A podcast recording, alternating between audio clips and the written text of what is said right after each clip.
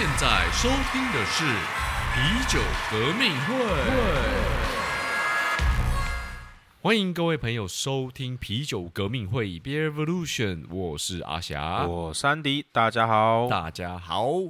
今天呢，我们是继续我们的第三集，呃，第三季。OK，我们就要讲这个酒吧这件事情。对，因为我们上次有聊过那个酒吧攻略指南嘛，就是帮大家用很多面向去针对一个今天去一个店家或一个酒吧的时候，你要去怎么去评评断，或者是怎么去挑选。对，这是一个比较就是笼统的，比较一个呃，像是 in general 的一个对的比较纸上谈兵的 讲法。对啦，对啦，其实就没有太那个怕大家对，有时讲起来好像没有什么参与感，所以我们这次就想说。把一些我们实际去过店家，然后整理起来，然后用这一套方法来帮大家介绍。对，没错。然后我们的这个今晚去哪里喝的这个小系列当中，我们也会继续把这不同的酒吧来跟大家分享嘛，对不对？对，就是可能也不一定说台湾的哦，就是可能。像亚洲以前去那种什么日本啊、香港啊，或欧洲、美国这一些地方，以前去的酒吧，以后都会找机会来分享给大家。对，没错，因为毕竟这个我们要出国去喝，其实可能一年一两次就了不起了。但是 对啊，如果你今天要在台北，或是要在其其他你住的地方附近，想要找个酒吧的话，其实你可能周末就就会在烦恼这些事情的。对啊，所以我们才想说，先从台湾开始啦。所以，呃，希望说先用这种方式让大家有更多熟悉感。对对对，那我们就会开始，就是直接点名一些酒吧，然后跟大家分享一下，说讲一下说我们过去在这个酒吧喝酒的一些经验啦，然后以及就是给想要去这间酒吧的人喝酒的一些建议，这样。对，那这次我们介绍是两间台北市的算酒吧体系。哦，第一间它其实光看名字就一副叫人家喝的感觉。哦，是是是多直接。这家店叫做 A B B Bar and Kitchen，它呃可以听到它 Bar and Kitchen 本身就是有酒吧跟餐厅的元素在。对对，就是就是一个餐酒馆嘛，就是直白的讲这样。没错，然后 A B B 其实就是酒精度的一个英文的一个缩写。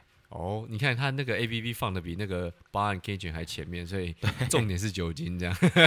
没错，它其实也算蛮久了啦，因为我记得是当。当年大概一一五年的时候就有印象，他有开，然后那个时候是要找一个同学的聚餐的场所，然后想说要找一个能够可以挑选啤酒的地方。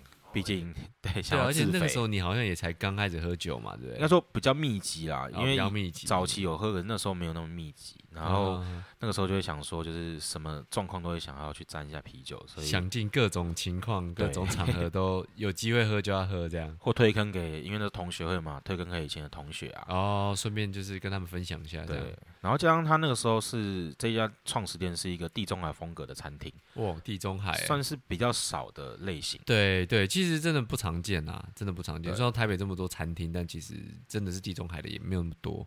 对啊，加上说一般地中海风格可能都是配葡萄酒啊，或其他酒类，好像很少配啤酒。对对对，这倒是真的。对对对，那时候我印象中好像查查资料，他可能有一百多种啤酒可以选。虽然说不是都就是很少见的啤酒，但是至少我可以选嘛。那时候想说啊，不然就找大家去这边啊，我还可以自费挑一下可以搭搭餐的酒这样子。对对，哎，你那时候喝到怎么样？经验如何？其实我那个时候没有特别挑，我那时候反而是从里面挑一些我觉得可能同学会想喝的，就是可能像我们之前有聊过，比利时有一个叫女皇酒的的啤酒，它本身有点是。酸乌梅汤那种感觉的，虽然最后都还是我喝了，你推坑失败嘛？就是给大家喝几口之后，他大家觉得啊，就是开始聊天，感觉怪怪，剩下我都喝了，没 没关系啊，反正钱照算啊，爽啊，反正他们还是要当分母这样。对，那那时候其实它的生啤选项也很少，到两款，所以我印象中看完之后还是挑它的品种哦。对，那也是蛮多可以选的啦。其实女王爵这一款也是。不用说搭餐，你把它当成是一个佐餐饮料，就也还 OK。对对对对，你毕竟台湾人对酸梅汤的那种概念是比较能够接受的。对，大家对这味道是其实是比较接纳度会稍微高一点的，就酸酸甜甜的这种。对啊，那那个时候其实这家店之后有大家开始注意，然后发现说后后来还也有在开别的呃异国料理风格。那个时候第二间开是像加勒比海这个风格，这个又更在台湾更少见。对，真的，他就是 加勒比海参的。你要我点出一道菜名，我好像还真的完全想不出来。没错，而且就像刚刚讲啊，地中海想到葡萄酒啊，加勒比还会想到可能兰姆酒，就是兰姆酒，对，没错。所以后来就开始看到他慢慢以异国料理的这个主题去开各种跟啤酒相关的餐酒馆。对，而且他甚至到后来还开更多的其他的，不止地中海跟加勒比。对啊，什么美式餐酒馆啊，或日式居酒屋啊，等等都有，而且也开始不限台北啊。其实它后来像像新北市啊，或像新竹都有，所以算是蛮蛮大连锁体系了。老实说，对，所以虽然我们在讲台北，但是其实其实新竹以北，你其实在都都有机会，就是到这个 A B V 体系的这个餐厅去去去用餐这样。对。然后他的话，我刚刚讲到他的生啤是选项比较少，但可能他现在店比较多啦，可能有些店有比较多选择，或许。但我大部分去的时候都是在那边挑瓶罐装。啊哈哈哈！对，而且甚至他好像最近也不算最近啊，就算是比较近期，还开了一间已经不是餐酒馆了嘛，他其实已经针对是啤酒，就是全部都是啤酒的来来呃。算是那种零售店那种的，对对对，它就是算算是专门在啤酒零售的店面，这样叫它叫啤酒呃 A B B 啤酒仓库，啤酒仓库，对对对。疫情期间那时候开，可能就是给大家方便外带啊等等的。毕竟他们后来开了那么多间分店，其实他们的我觉得采购上应该还是比较有优势啊，所以可能就是选项也也比较多。对，而且毕竟好像也比较少人会去一个餐酒馆外带啤酒这样。通常都是可能可能在那边吃一吃喝一喝，觉得哎好像这是不错，然后真的特别有好感才会特别在外带。对，但我印象中就比较少了。对啊，这种情况真的蛮少，大家就是吃吃喝喝，吃完就走了。对啊，对啊。不过这个啤酒仓库目前好像暂时也是歇业了，大家可以在上他们的官网在参考看看。哦。对，可能那个时候疫情给大家专门外带用的啦，那现在可能。比较没那么的严重，所以现在大家又可以回到餐餐酒馆里面去吃饭喝酒这样子。对，没错。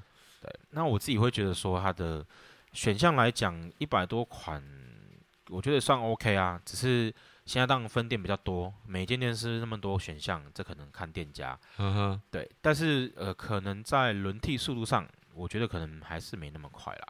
对，尤其是这个，其实想到这个啤酒仓库啊，他有他讲到说，总共超过五百多种啤酒。对，其实这个 这个其实这种光是这么多种类的话，它其实轮替速度一定就是会下降嘛。是啊，是啊，所以这个我觉得大家如果去这类型的餐酒馆的时候，其实我觉得呃，第一个他们其实大部分都有用冰箱保存。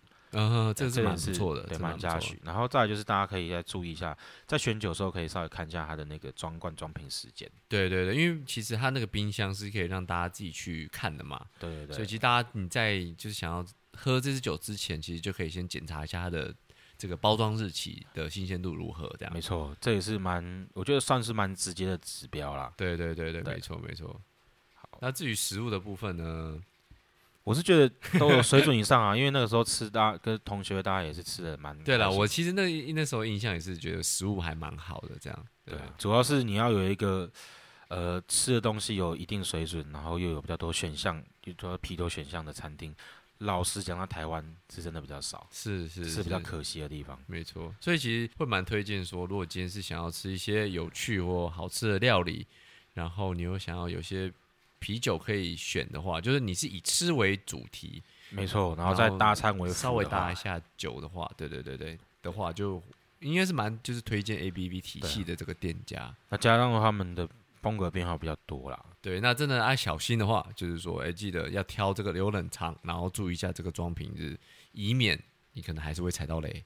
对啊，因为有时候就是这个啤酒，你的时间装瓶装罐时间，就是对风味就是很直接影响，就算是放在冰箱。对，没错，这是没办法去避免的部分。这是啤酒的天性，对啊，对。OK，那我们就接下来聊聊第二间喽。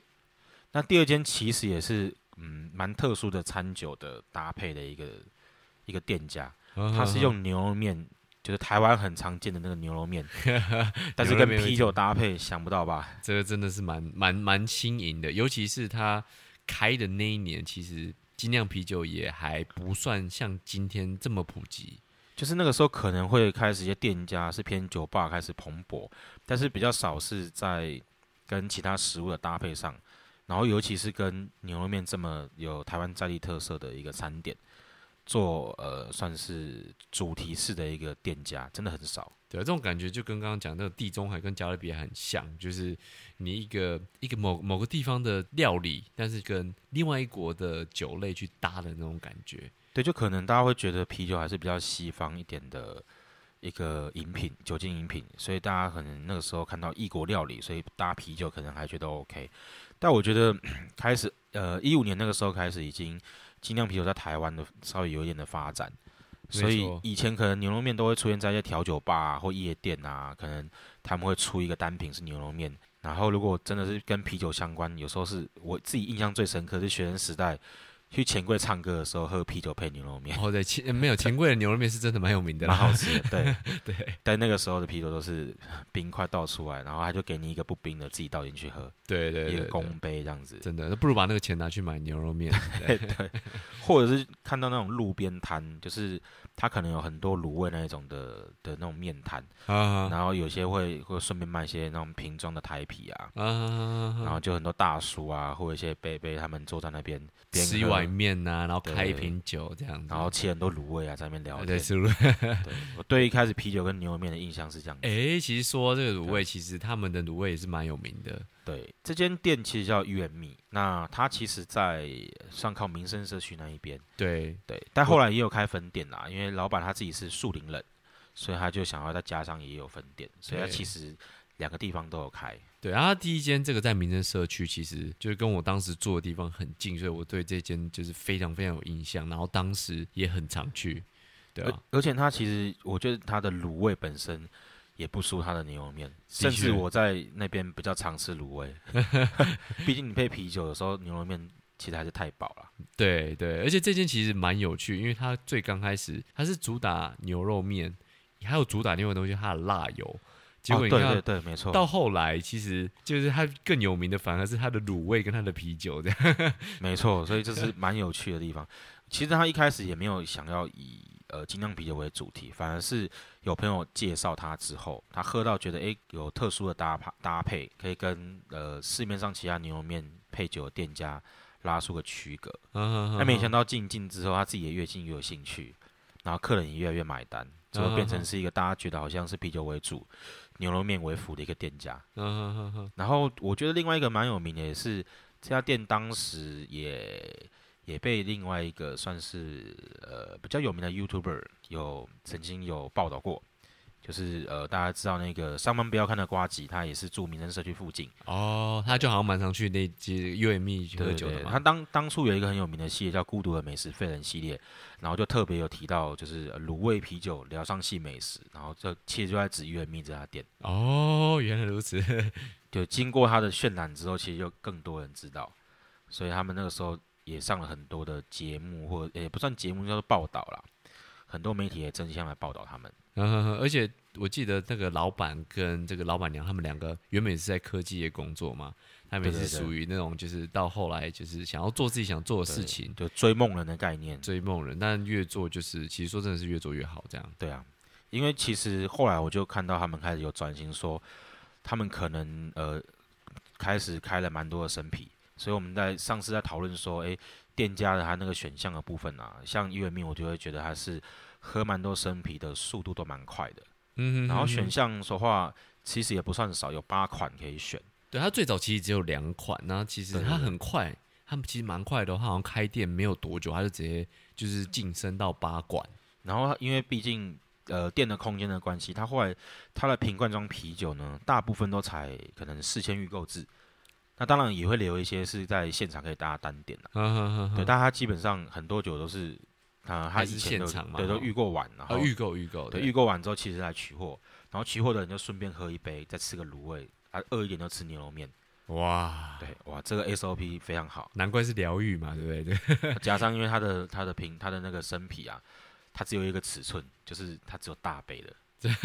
它只有反正就是一个可能可能四百多沫的一个尺寸呐，所以不会像一般酒吧可能会分个什么呃可能呃沫数比较少的啊，对啊，有些最小可能到两百五啦，或者说正常可能三百三百三啊，但他们人家就是要做这种就是将近五百的嘛，没错，就是你要喝就是直接给我来一杯，没错没错。所以他们的跑的速度算蛮快，那也是一个比较好的循环啦。因为你生啤酒其实就是越越喝新鲜，你开的时间越短，你的耗损也少，然后的风味也比较不容易有变化。没错没错，而且不光是他们的这个桶装生啤酒轮替速度快。那刚刚提到这个瓶罐装，他们因为是采这个预购制，所以它其实轮替速度也是很快。对，就大家来也不会说就是看到那种可能架上摆很久，或者是冰箱里面摆一阵子，都要摆到什么半年呐，或是那种对对对，好好几个月的这种酒。对，所以其实算都是好的正循环了。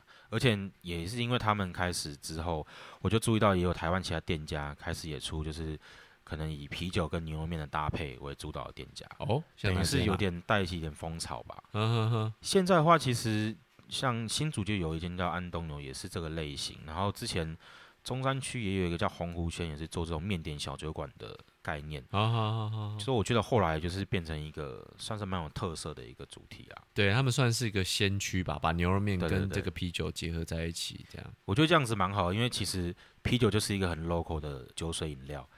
那只是就像我刚刚讲，一开始大家会觉得它很西方文化的东西，可是其实你要深入当地，你一定是要跟当地的文化结合。没错。那你跟台湾来讲，可能牛肉面、卤肉饭就是或空肉饭，都是台湾比较接地气的小吃啊。对对。那也是我们的生活的一部分。那这种方式可以推广到比较多其他台湾在地的大众，让大家可以接受。我觉得是一个很好的方法。没错。而且比起这个跟刚刚提到这个 A P P 比起来，我觉得这个用餐。的感觉就不会说，哎，好像是一个很正式的聚餐，或者很正式的用餐，就是哎，可以很随性的，有点像是路边点个卤味啊那种感觉。没错，就是刚好两个是不同面向啦，刚好就是像刚 A B B，我就可能会是朋友聚餐，就是你的感觉都去，然后约蜜这种感觉就会像是每天下班路过的时候过去看看的这种感觉。没错，没错，对。那我们这一次其实就是先。介绍这两个稍微风格比较不一样的台北店家，然后他们呃也是有呃已经都有开到连锁，都有分店。对对，那大家就是刚刚有听到，就是我们就是觉得这两间店他们很值得去的点那如果你们有喜欢的话，也可以就参考这样。我们没有接叶配啦，但是希望他们 听到这个时候，对，可以找我们没问题。如果大家对于今天讲的这两间店啊有任何看法或者想要讨论的，也欢迎在我们的 IG 上面或私讯我们，我们可以大家一起来聊聊看，对店家的一些看法或想法之类的。对，没错，因为毕竟这个喝酒是一个蛮蛮生活化的一个东西，所以大家就是可以彼此分享一下大家的看法，这样。对，那我们今天就聊到这边喽。更多的深入内容，请搜寻 Instagram 皮革会。如果喜欢我们节目，也欢迎到我们的连接处赞助支持我们，这是我们继续做出好节目的动力。我是安迪，我是阿霞，下次再见喽。拜拜，拜拜。